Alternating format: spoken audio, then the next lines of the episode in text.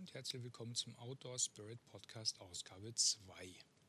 Ich habe heute wieder eine bunte Liste an Themen vorbereitet und wir wollen noch mal schauen, wie wir uns da so durchhangeln können heute. Aber erst muss ich sagen, dass ich eben gerade beim Öffnen meines äh, Blogs ein wenig, ein wenig erstaunt war und ein wenig sprachlos war. Da klebt mir doch Google tatsächlich oben ein Banner rechts in die Ecke, wo sie für einen All-Inclusive Cluburlaub werben. Also wenn ich jetzt alles mit meinem Blog in Verbindung bringe, aber All-Inclusive Cluburlaub gehört garantiert nicht dazu. Naja, sei es drum, wie auch immer. So, was sagt die Liste denn hier? Die Gran Paradiso Tour. Im ersten Blog Podcast hatte ich ja erwähnt, dass wir auf den Gran Paradiso steigen wollten, den höchsten Berg Italiens mit 4061 Metern und dass diese Tour, die wir zu viert angegangen sind, für drei von uns gleichzeitig der Höhenrekord darstellen sollte. Kurzum, wir sind oben gewesen, die Tour ist rundherum gut verlaufen, es hat Spaß gemacht, das Wetter hat mitgespielt, obwohl es am Anfang nicht so aussah. Als wir nämlich unten am Parkplatz losgelaufen sind, da sah es noch relativ trübe aus und man hatte den Eindruck, es würde jeden Moment zu regnen anfangen. Der Wetterbericht war auch nicht so berauschend, sodass wir uns nicht ganz sicher waren, ob wir die Tour wirklich durchführen könnten. Dementsprechend sah es auch oben auf der Hütte aus, alles im Dunst, alles im Nebel. Es fing nachts tierisch an zu regnen und wir haben schon gedacht, oh mein Gott, dann wird es ja wohl weiter oben richtig fett schneiden. Aber Pustekuchen. Nächsten Morgen sind wir in einer relativ dicken Suppe morgens um fünf losgelaufen. Haben erst einmal eine Ehrenrunde um, das, äh, um die Hütte gedreht, weil wir nicht, äh, den Weg nicht genau kannten. Und sind dann, ich schätze mal so nach circa 100 Höhenmetern oder sowas, sind wir quasi aus der Wolkendecke rausgestiegen, hatten einen sternklaren Himmel über uns und weit und breit war nichts für Neuschnee zu sehen, sodass da schon klar war, dass ein, ein ganz, ganz hervorragender Tag vor uns liegen würde. Und so war es dann nachher auch. Das Wetter war bombig, Sonne den ganzen Tag, blauer Himmel, die Sicht einfach ganz hervorragend. Man konnte bis rüber zum Mont Blanc gucken und man konnte sich so halt auch auf seine Reaktion auf die große Höhe konzentrieren. Und die war, zumindest in meinem Fall, ziemlich interessant. Ich hatte ja, oder ich war relativ gespannt, wie sich die Höhe auf mich auswirkt, weil was ich so vom Großvenediger ähm, noch in Erinnerung habe, war, dass wir da gar keine Probleme mit der Höhe hatten.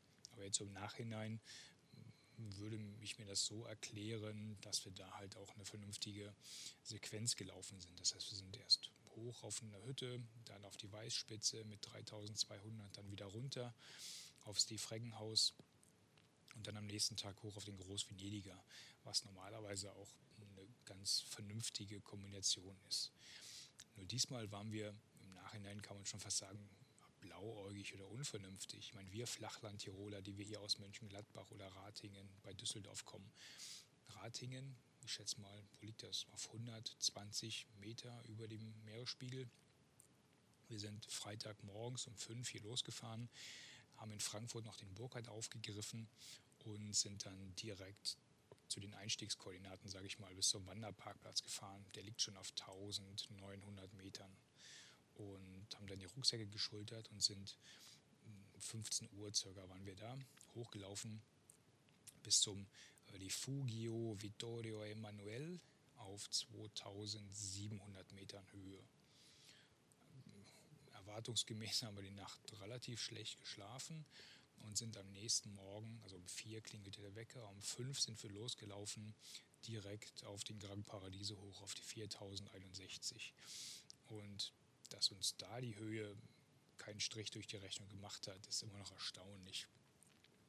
Also ich für meinen Teil kann sagen, dass ich ähm, unter massivem ähm, Konditionsverlust äh, gelitten habe. Ich kam mir vor wie so ein Everest-Bergsteiger, der zwei Schritte macht und danach erstmal wieder verschnaufen muss. Witzigerweise hatte ich mit dem Kopf keine Probleme, also Kopfschmerzen überhaupt nicht. Mir war einfach nur grottenschlecht da oben. Als wir dann auf den Gipfel Pause gemacht haben. Ich habe mich da, diese, wie gesagt, die Sonne schien ja. Ich habe mich da auf so einer Felsplatte hingesetzt und habe so ein bisschen verschnauft. Als es mir dann wieder besser ging äh, und ich mich so ein bisschen an die Höhe gewohnt, äh, gewöhnt hatte, ähm, vermeldeten die anderen dann beginnende Kopfschmerzen und äh, wollten dann halt auch runter, sodass wir dann auch abgestiegen sind. Und mit jedem Schritt runter ging es uns dann wieder besser und das Grinsen im Gesicht wurde wieder breiter und also als so kann man die Tour auch als, als ähm, Erfahrungsgewinn auf jeden Fall abhaken. Also wenn wir so etwas nochmal machen, dann auf gar keinen Fall ohne vernünftige Akklimatisierung. Aber dass wir so etwas nochmal machen, das steht ganz klar außer Frage. Also das, dafür ist die, ist die Gegend einfach viel zu schick und äh, dieses äh, Höhenbergwandern macht einfach viel zu viel Spaß dafür. Interessant war, wie gesagt, wir waren halt in Italien und ähm, wenn man sich jetzt so die, die Einträge im Internet und die Erfahrungsberichte so anschaut, dann gibt es also diverse einschlägige Berichte über die äh, Atmosphäre auf italienischen Hütten zur Hochsaison. Und das war interessant, weil wir waren letzten Endes in der Nachsaison schon oben. Die eigentliche Hütte hatte schon geschlossen, sodass nur das Winterlager offen war und da waren so gut wie keine Leute unterwegs. Nur so ein paar versprengte Hanseln, die genauso bekloppt waren wie wir. Aber es ging alles ruhig und gesittet ab. Und was man so gelesen hat, geht da, steppt da echt der Papst im Kettenhemd zur Hochsaison. Das erinnert mich auch direkt an mein erstes äh, Hüttenabenteuer. Das ist jetzt schon einige Jahre her, war aber interessanterweise auch direkt eine italienische Hütte. Und da hat man nämlich genau dasselbe. Ich weiß gar nicht mehr, welche Hütte das war. Aber genau, was jetzt hier auch beschrieben wurde, hatten wir damals auch vorgefunden. Das war so meine, meine allererste Hütten-Experience. Das dann abends hoch die Tassen und rot, der Rotwein floss in Strömen. Die Italiener haben sämtliches Liedgut, was die Kehlen so hergaben, zum Besten gegeben war einfach nur laut und die Leute haben geschnarcht dann nachher. Da habe ich schon gedacht, meine Güte, wie kann man sowas Spaß haben? Mittlerweile weiß ich es und es gibt auch den Trick, einfach außerhalb der Saison da hochzukrabbeln. Ja, was haben wir danach gemacht? Ähm, unser vorrangiges Ziel war ja auf den Gran Paradiso und für die Zeit danach oder für den Fall, dass wir nicht hochkommen, hatten wir uns ja so diverse, ca. 64 Pläne zurechtgelegt und ja, wie das halt so ist, wenn man zu viele Freiheiten hat. Wir konnten uns nicht so recht entscheiden und sind dann letzten Endes quasi, nachdem wir abgestiegen sind, erstmal ins Auto gestiegen, sind durch die Schweiz durchgefahren. Wir hatten vorher noch beschlossen, wir fahren so lange nach Norden, bis das Wetter wieder besser wird. Ähm, haben nebenbei nochmal den einen oder anderen Cash in der Schweiz gelockt, um einfach in die, in die Länderstatistik auch ähm, die entsprechenden roten Farbmarkierungen auf die Schweiz zu setzen und sind dann halt bis nach Baden-Baden gefahren. Der Burkhardt hier, unser Klettermuggel, der dabei war, kannte sich da ein, einigermaßen aus, meinte, da bräuchten wir auch keinen großartigen Kletterführer. Und ähm, das Wetter war sowieso schön, wie wir mittlerweile per mobilem Internet erfahren hatten. Und ja, da sind wir halt nach Baden-Baden gefahren. Aus dem Auto heraus wurde noch per iPhone das Hotel reserviert. Und als wir in Baden-Baden einfuhren, ähm, stellt man relativ schnell fest, da am Battert, so heißt das Klettergebiet, da auch ein Klettermulti liegt. Und dann haben wir uns halt spontan entschlossen, diesen Klettermulti am nächsten Tag anzugehen. Und dieser Klettermulti ist einfach ganz großartig. Ähm, den GC-Code, den packe ich in den Beitrag mit rein. Könnt ihr mal nachschauen. Also wenn man den Multi gemacht hat, dann lässt man einen Großteil der vertikalen Leitplanken einfach links liegen, weil so muss ein Klettercache einfach sein. Ähm, anspruchsvoll, es waren insgesamt drei Kletterrouten in den Schwierigkeitsgraden 3 bis 5, die man quasi durchsteigen musste und so auf der Hälfte mm, oder im Verlauf dieser Kletterrouten waren also Hinweise versteckt, die man suchen musste.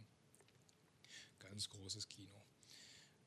Auch die ganze Routenführung äh, ist also wie eine, wie eine einzige Route auch an, angelegt. Das heißt, man fängt an mit, einem, mit, einem, mit einer Abseilstation, dann muss man aufklettern, dann muss man wieder abseilen, dann wieder hoch.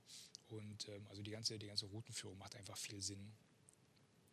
Was richtig gut war und äh, was man dem ohne einfach gar nicht, gar nicht genug danken kann, ist die Tatsache, dass am, am Eingang quasi eine, eine Eingangsbox liegt und in dieser Eingangsbox hat er nochmal so ähm, ausgedruckte ausgedruckte Zettel mit den Topos von den drei Kletterrouten, eine kurze Beschreibung, wie man wohin kommt. Und für diejenigen, die nicht genug ähm, bekommen können, hat er auch nochmal einen, einen Kletterführer da von dem Klettergebiet dabei gelegt. Also Service hoch 10, ganz große Klasse. Dieser Klettermulti, der hat uns dann auch den guten halben Tag beschäftigt. Und als wir dann nachher die Dose oder das Feidel in den Händen hielten, war es dann auch schon so, ich weiß gar nicht mehr, zwei rum. Und dann haben wir uns dann auf den Heimweg gemacht und sind dann die letzten paar Kilometer noch über Frankfurt dann wieder nach Hause gefahren und waren uns alle eigentlich einig, dass wir da ein super Wochenende hingelegt haben und dass es echt super viel Spaß gemacht hat, auch in dem Team. Ja, danach kann man sich dann ja mal wieder an die Organisation ähm, der Folge-Events setzen. Und ja, und da liegt ja auch der Winter ähm, vor der Tür sozusagen. Ich habe eben gerade bei Spiegel gelesen, dass ja nur der Winter, das nächste Tief kommt. Schneefälle, sogar hier im Rheinland. Ich bin mal gespannt, was, der, was die Woche so bringt. Ich hoffe ein bisschen was an Schnee, weil im Gegensatz zu vielen meiner Landsleute finde ich, Schnee und Winter gehören einfach zusammen. Und ein Winter ohne Schnee, nee, nee. Was haben wir hier noch? Die European Outdoor Film Tour hatte ich beim letzten Mal auch angesprochen zum ersten Mal auch in Mönchengladbach. Und wer jetzt glaubt, dass die European Outdoor Film Tour in der Provinz sozusagen, sorry, liebe Landsleute, Mönchengladbach, ich zähle das immer noch zur Provinz in der Hinsicht.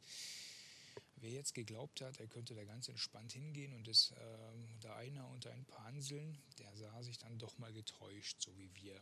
Wir sind relativ spät gekommen, weil wir von Arbeit kamen und äh, verabredet und yippie das übliche Drama.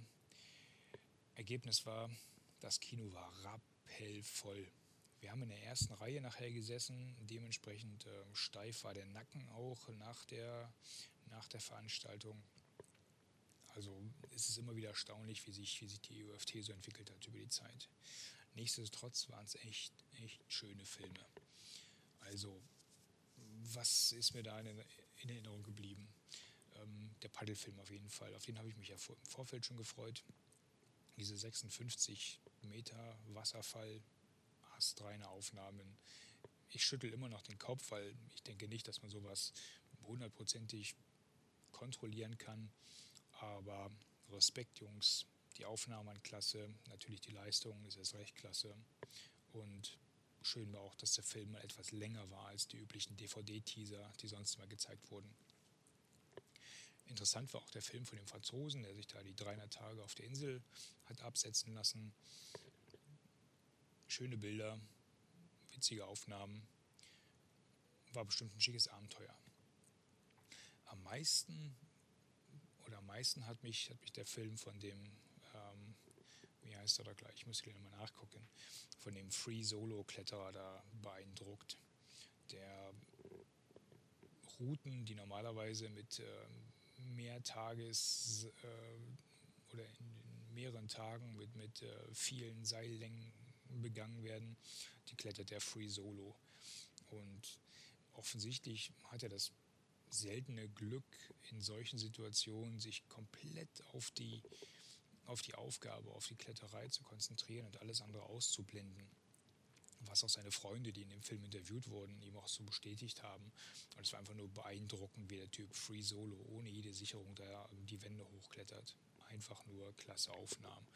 Aber am allercoolsten, am allerbeeindruckendsten war, wie er da auf so einem, auf so einem kleinen Absatz steht, auf so einem kleinen Vorsprung, mit dem, mit dem Rücken so zur Wand, guckt so in die Ferne und äh, meint so, dass er gerade, er, er ist gerade am Ausflippen atmet ein paar Mal tief durch, und er wäre gerade am Ausflippen. Also wenn ich ausflippe, sieht das ein bisschen anders aus und garantiert nicht so, aber es war total klasse. Der Kameramann, hatte ich noch gehört, hat ihm wohl angeboten, ja komm, wenn du aufhören willst, offensichtlich hatten die die entsprechenden Sicherungsmittel dabei.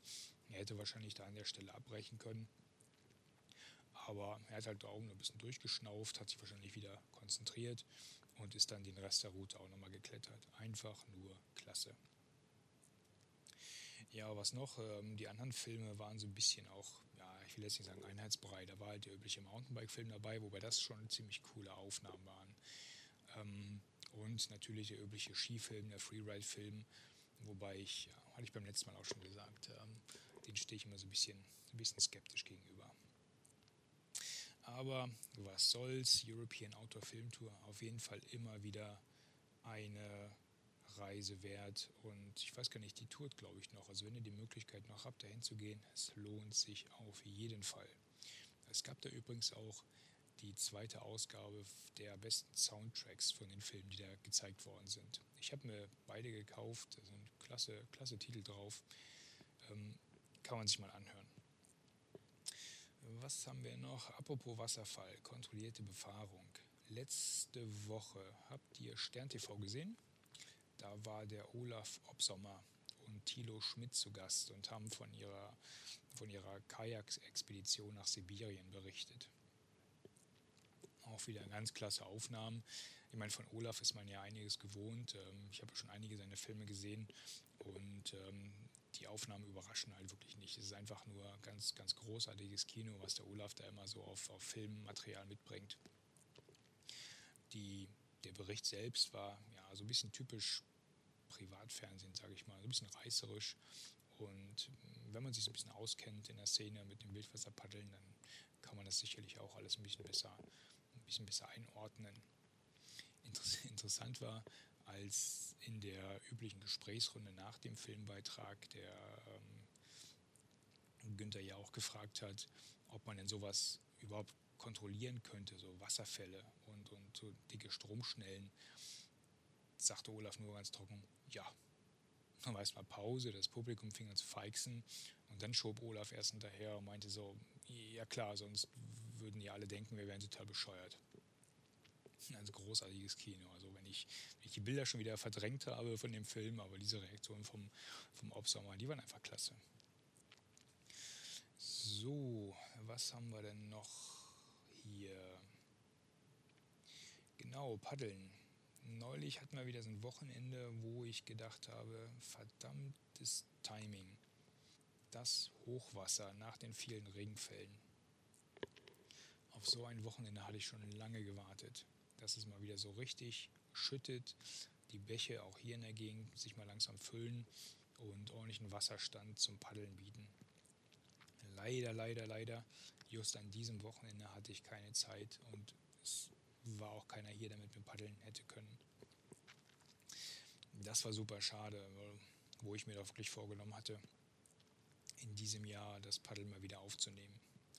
Mal gucken, ich hoffe, es war nicht die letzte Gegebenheit. Und wir Nordrhein-Westfalen-Paddler, wir sind ja einiges an Schmerzen gewöhnt, sodass sich ähm, jetzt zur Wintersaison wahrscheinlich auch noch die eine oder andere Möglichkeit mal ergeben sollte, in Eifel mal wieder so ein bisschen im Wildwasser sich auszutoben. Hoffen wir mal das Beste. So, wir fahren im Sommer nach Mecklenburg-Vorpommern. Es ist ja in den diversen Blogs schon mal berichtet worden ein geplantes Mega-Event Lost in MV und ich habe mich pro forma schon mal angemeldet, um meine alten Heimat auf einem alten Lost Place zu campen. Das wird bestimmt ganz toll. Ich hoffe, es kommen noch viele andere Leute. Die Liste, die jetzt da auf der Website von, dem, von den Veranstaltern äh, zu finden ist, die wird ja auch jeden Tag länger. Also ich freue mich auf ein Riesen-Event. Ich werde das sicherlich mit dem einen oder anderen Verwandtenbesuch auch dort oben verbinden können. Aber grundsätzlich, das wird bestimmt eine schöne runde Sache. Wo wir gerade beim Thema Geocaching sind, wir haben nach der, oder ich habe nach der Grand Paradiso Tour, habe ich direkt mal die neue Website von Sepp und Bertha ausprobiert, My Personal Geocoin, und habe für die vier Teammitglieder, die da oben auf dem Berg waren, eine High Altitude Geocaching ähm, Commemorative Coin ähm, kreiert dann ganz kurz mit dem Konfigurator ein bisschen was rumgespielt, ein Bild hochgeladen, ein bisschen Text gebaut und ähm, den Coin ausgesucht. Und das Ergebnis kann sich wirklich sehen lassen, gefällt mir sehr gut, ging auch super schnell. Also ähm, Daumen hoch für diese, für diese klasse Idee. Und ich werde sicherlich den einen oder anderen Geocoin nochmal erstellen lassen. Das Ergebnis hat mich in der Tat überzeugt. Ja, dann gibt es noch was Neues zum Thema Reisemobil. Auch eines der Gründe, warum ich jetzt ähm, vor zwei Wochen an dem Wochenende nicht äh, großartig paddeln konnte. Wir hatten Termin zu einer Probefahrt. Wer den Blog oder wer meinen Blog da aufmerksam gelesen hat, ist jetzt schon einige Zeit her, dass ich da was geschrieben habe, aber wer den Blog einigermaßen verfolgt hat, der kann sicherlich ahnen, dass wir auf der Suche sind nach einem, nach einem Reisemobil und wir da jetzt aber auch kein großartiges Wohnmobil anschaffen wollen, sondern ich hätte gern ein möglichst flexibles Fahrzeug, was man für ein breites Spektrum an Anwendungsbereichen einsetzen kann. Und ich möchte auch keine zwei, drei Fahrzeuge herumzustehen haben. Und da ist meine Wahl auf ein Pickup gefallen. Und zwar sind wir jetzt gerade dabei, so diversen Modelle mal ähm, durchzutesten. Und ich hatte halt vor zwei Wochen hatten wir den Toyota Hilux da. Und das erste, was wir gemacht haben mit dem Hilux, wir sind zu VW gefahren und haben einen Termin für den Amarok ähm, klar gemacht. Im Moment geht meine Präferenz ehrlich gesagt zum Amarok. Er hat zwar den kleineren Motor drin vom Hubraum, aber dieser Motor ist halt auch der modernere und das ganze Ambiente des Fahrzeugs macht einfach ein bisschen, ein bisschen moderneren Eindruck und ist zumindest vom Innenraum her viel mehr Pkw-like als der Hilux. Und da man ja als Fahrer deutlich mehr Zeit im Fahrzeug verbringt, als ihn sich von draußen anzugucken, denke ich mal, sollte oder spielt zumindest dieser Aspekt bei uns dann, dann doch eine Rolle. Außerdem ist man ja hierzulande immer so ein bisschen im Zwiespalt. Kauft man sich jetzt ein großes Auto und ist dann so der große Umweltsünder ähm, und der große Spritfässer? Oder lässt man die Meinung da ähm, überhaupt nicht an sich rankommen und äh, guckt halt nach einem möglichst äh, flexiblen Auto? Dann denke ich mal, ist der Amarok auch eine gute Alternative, weil er halt den etwas moderneren Motor hat und äh, vom Spritverbrauch auch ein bisschen besser dasteht als der, als der Toyota Hilux. Es gibt auch schönes Zubehör von Road Ranger. Hm, da stelle ich auch mal den Link in den Beitrag. Da gibt es schöne, schöne Hardtops. Eins davon wird es dann wohl auch direkt werden. Ein Hardtop mit zeitlich ausstellbaren Seitenscheiben, ähm, damit man auch bei dem großen Gepäckraum, der sich einem dann bietet, halt auch schön an die, an die geladenen ähm, Ausrüstungsteile rankommt. Ich bin mal gespannt. Wir sind jetzt am letzten Wochenende den Amarok gefahren und das Ergebnis hat mich eigentlich überzeugt. Und wenn ich heute zwischen den beiden, also zwischen dem Hilux und dem Amarok wählen müsste, würde ich mich sehr wahrscheinlich für den Amarok entscheiden. Auch von den Lieferzeiten tun sich beide nicht viel. Beide brauchen im Moment mindestens sechs Monate, um bei mir auf dem Hof zu stehen. Und jetzt muss ich mal in die Details der Konfiguration schauen und mal gucken, was wir uns denn da so für ein, für ein Fahrzeug zusammenbauen. Ja, das Thema Technik. Ich hatte auf der Gran Paradiso Tour hatte ich wieder den Spot Messenger dabei. Ihr erinnert euch vielleicht, vielleicht habt ihr den Bericht gelesen im Blog. Ähm, beim Spot Messenger handelt es sich um den ähm, GPS. Ja, was ist das? Ähm, ein GPS-Messaging-System. Das heißt, ähm, der Spot Messenger nimmt, misst die GPS-Koordinaten und ist in der Lage, auf Knopfdruck vorkonfigurierte Nachrichten mit Positionsangabe über einen Kommunikationssatelliten an einen Server zu schicken, der diese dann wiederum an vordefinierte Kontakte weiterleitet. Kann man in verschiedener Hinsicht gebrauchen. Einerseits, um halt eine Gruppe an Interessierten auf dem Laufenden zu halten, ähm, wo man sich gerade befindet. Man kann es aber auch auf jeden Fall als Notrufsender äh, gebrauchen. Und die alleinige Tatsache, dass ich dieses Gerät immer mit habe, sorgt bei meiner Frau dann doch für ein gewisses Sicherheitsgefühl. Und ähm, sie ist jetzt wesentlich entspannter, denke ich mal, wenn ich auf so, ja, auf, ähm, so eine Tour gehe. Auf der anderen Seite muss man auch so ein bisschen die, die Erwartungshaltung in so ein Gerät wahrscheinlich auch managen, weil es ist halt doch nicht immer der Fall, dass man optimale Empfangsbedingungen hat oder Sendebedingungen hat.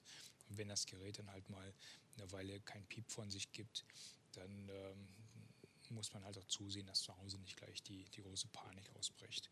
Also wir hatten den Spot jetzt auf verschiedenen Werktouren dabei, der hat aber ganz hervorragend getrackt. Also ich habe auch diese Tracking-Option, wo man, wo das Gerät alle zehn Minuten quasi eine Positionsmitteilung verschickt und die man sich zu Hause dann auch auf einer interaktiven Karte anschauen kann. Hat alles ganz hervorragend funktioniert. Mal ist der ein oder andere Aussetzer dabei, aber im Großen und Ganzen kann man den Track dann recht komfortabel auf einer Karte sich angucken. Wir hatten den Spot auch bei unserem Kanada-Urlaub dabei. Da haben wir natürlich nicht getrackt, sondern haben halt so Oma, Opa zu Hause am Abend immer so wissen lassen, wo wir uns gerade befinden und dass alles in Ordnung ist. Hat besonders den Vorteil, dass ja die Kommunikation über den Satelliten keine Roaming-Gebühren kostet. Das heißt, ähm, wenn man jetzt in Gegenden ist, wo man jetzt nicht gerade roamen will oder lokale SMS-Gebühren oder SMS-Roaming-Gebühren zahlen möchte oder vielleicht gar, kein, gar keine Roaming-Möglichkeit hat aufgrund von fehlender GSM-Abdeckung oder UMTS-Abdeckung, dann ist dieser Spot Messenger immer noch eine interessante Alternative, um mal kurz Hallo zu sagen. Mir geht's gut, ihr braucht euch keine Sorgen zu machen. Wie gesagt, das Gerät hat alles super mitgemacht. Ähm, die Hardware funktioniert ganz einwandfrei. Ich habe immer noch den ersten Batteriesatz drin und ähm, bisher sind noch keine, noch keine Ausfallerscheinungen aufgetreten. Das Einzige, das Etui, was da mitkommt, das ist so ein, ein billiges Kunstleder, das hat den harten Einsatz draußen am Rucksack nicht mitgemacht und ist ähm, leider ausgerissen an einer Stelle. Da muss ich mich mal so ein bisschen nach, nach Ersatz umschauen. Ja, was haben wir jetzt noch? Was sagt die Zeit? Halbe Stunde voll. Eieiei. Ich denke mal, wir müssen ja jetzt nicht alles hier von der Liste abarbeiten. Eine Sache vielleicht noch, ich hatte es vorhin kurz angesprochen. Der Winter steht vor der Tür. Wir hatten ja letztes Jahr unsere Eifelsteig-Tour an einem Wochenende, wo es schön kalt war und wo eigentlich das totale Winterchaos versprochen wurde. Und wir denken darüber nach, diese Tour natürlich weiterzuführen in diesem Jahr. Vielleicht gelingt es uns sogar, den Eifelsteig Etappe für Etappe unter Winterbedingungen mal durchzuführen. Ich glaube, ich müsste nochmal das Internet bemühen, aber ich meine, das hat auch noch keiner gemacht vorher also mit Bivakieren und mit draußen schlafen etc. pp. Sodass es in diesem Jahr wahrscheinlich so aussieht, dass wir einfach an der Stelle, wo wir beim letzten Mal aufgehört haben, wieder einsteigen und dann die nächsten beiden Etappen in, äh, in, in Angriff nehmen. Ich hoffe, das Wetter spielt diesmal genauso mit wie beim letzten Mal. Ich hoffe auf schön viel Schnee, ich hoffe auf richtig knackigen Winter und auf astreine Bedingungen. Ich bin mal gespannt. So, ach ja, bei uns in der Gegend ist jetzt hier am 3. 3. Dezember ist das nächste ähm, Gladbacher Geocacher-Treffen, das 28. wenn ich mich recht erinnere. Und was mir vorhin so aufgefallen ist beim Durchgucken der Teilnehmer, ich kenne da kein Aas von. Es ist echt unglaublich. Ich hatte mich mal zu dem ja eher harten Kern der Mönchengladbacher Kescher-Szene gezählt oder gefühlt. Aber das ist, glaube ich, schon lange her. Also von den alten Hasen ist da bisher noch kein einziger dabei. Die Hanseln, die sich da jetzt angemeldet haben, die kenne ich nicht. Irgendwas ist passiert. Entweder bin ich zu alt oder ich war zu lange draußen. Aber wie gesagt, ich habe mal wieder einen Cache ähm, vor kurzem in der Homezone gelöst äh, oder gefunden, gelockt. Und ja, habe jetzt eigentlich wieder Lust, äh, mich des Hobbys ein wenig mehr zu widmen. Mal gucken, vielleicht gelingt mir das ja über die, über die Feiertage. Gut, die halbe Stunde ist voll. Ich denke mal, ich lasse es dabei erstmal bewenden. Und danke fürs Zuhören. Kommentare bitte in die Kommentare. Wenn ihr Anmerkungen habt, Fragen, auch gerne da rein. Ansonsten sage ich mal, bis bald im Wald und vielen Dank fürs Zuhören.